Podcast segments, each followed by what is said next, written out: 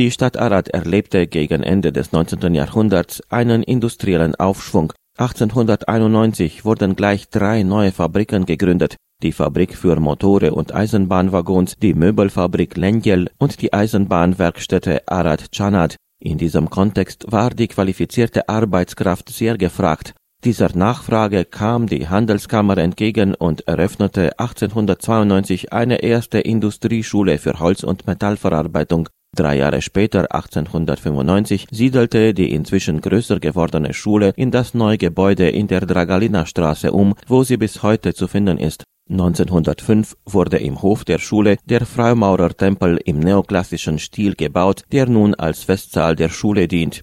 Die Lehreinrichtung konnte als Berufsschule manche geschichtliche Wendepunkte überleben. Nach dem Zerfall der österreichisch-ungarischen Monarchie infolge des Ersten Weltkrieges kam Arad zum Königreich Rumänien, nach dem Zweiten Weltkrieg erfolgte die Machtübernahme durch die Kommunisten und nach dem Zerfall des Kommunismus infolge der Wende 1989 erfolgte der Übergang zur freien Marktwirtschaft. Um die Jahrtausendwende wurde der sogenannte Professionalunterricht abgeschafft. 2012 wurde dann die duale Berufsausbildung in Rumänien nach deutschem System auf Initiative der deutschsprachigen Wirtschaftsvereine und in enger Zusammenarbeit mit den Investoren aus dem deutschsprachigen Raum wieder eingeführt. In Arad kam es zum ersten Jahrgang der dualen Berufsklassen am Technischen Kolleg Aurel Vlaicu 2015. Die Unternehmen haben die Labors der Schule mit den neuesten Technologien ausgestattet, sie betreuen die Auszubildenden während der dreijährigen Unterrichtszeit und sie sichern ihnen einen Arbeitsplatz nach dem Abschluss.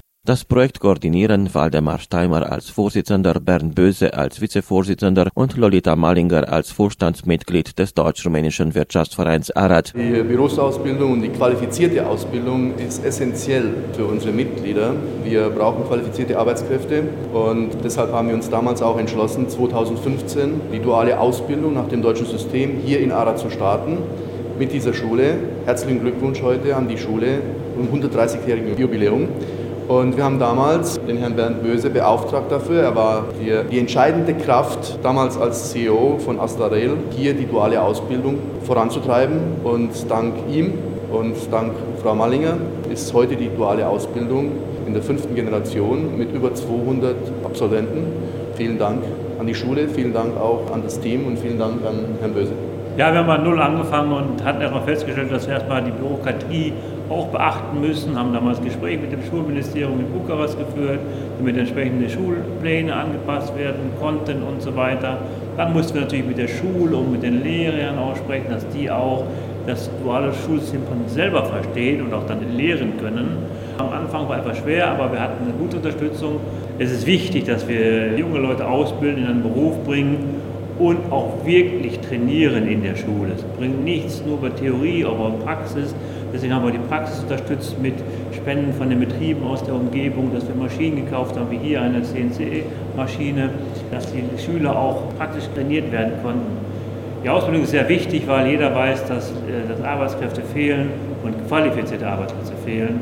Und deswegen würden wir es richtig befürworten, wenn das duale Schulsystem noch weiter gefördert werden könnte und noch ausgebaut werden könnte. Zurzeit in den drei äh, Jahrgängen 9., 10. und 11. Klasse Berufsschule haben wir 65 Schüler insgesamt in zwei Bereiche, CNC-Facharbeiter und Schweißer. Wir haben äh, eigentlich vier Berufe genehmigt, CNC-Facharbeiter, Schweißer, Industriemechaniker und Elektromechaniker für Industriemaschinen, aber zurzeit haben wir nur diese zwei äh, Bereiche, die wir ausbilden da von den Betrieben die meisten Anträge für diese Anfragen für diese Berufe gekommen sind. Grund für die Tatsache, dass zwei Berufe zurzeit in Arad nicht gelehrt werden, auch wenn sie genehmigt sind, ist die schwache Anfrage seitens der Jugendlichen. Die duale Berufsausbildung ist zurzeit eine Alternative zum theoretischen Lyzealunterricht. In solchen Berufsklassen können sich Absolventen der achten Klassen einschreiben, die dann eine dreijährige Ausbildung besuchen.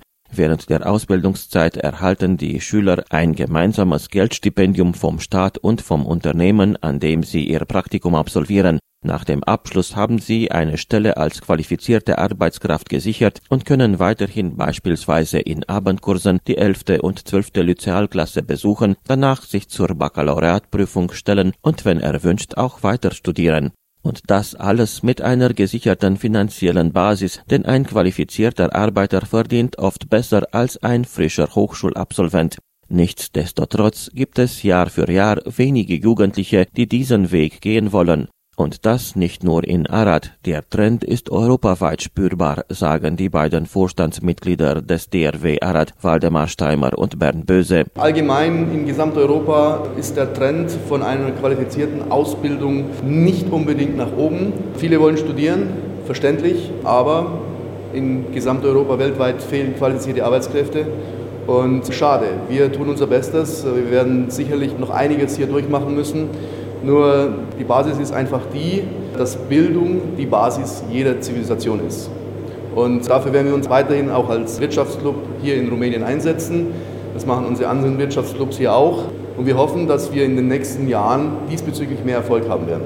Wir haben manchmal auch vorgefunden, dass Schüler sagen, okay, wir finden das gut. Dann teilweise im Elternhaus wurde natürlich gesagt, komm, wir müssen zum weiterführenden führenden Schulen gehen, wir studieren.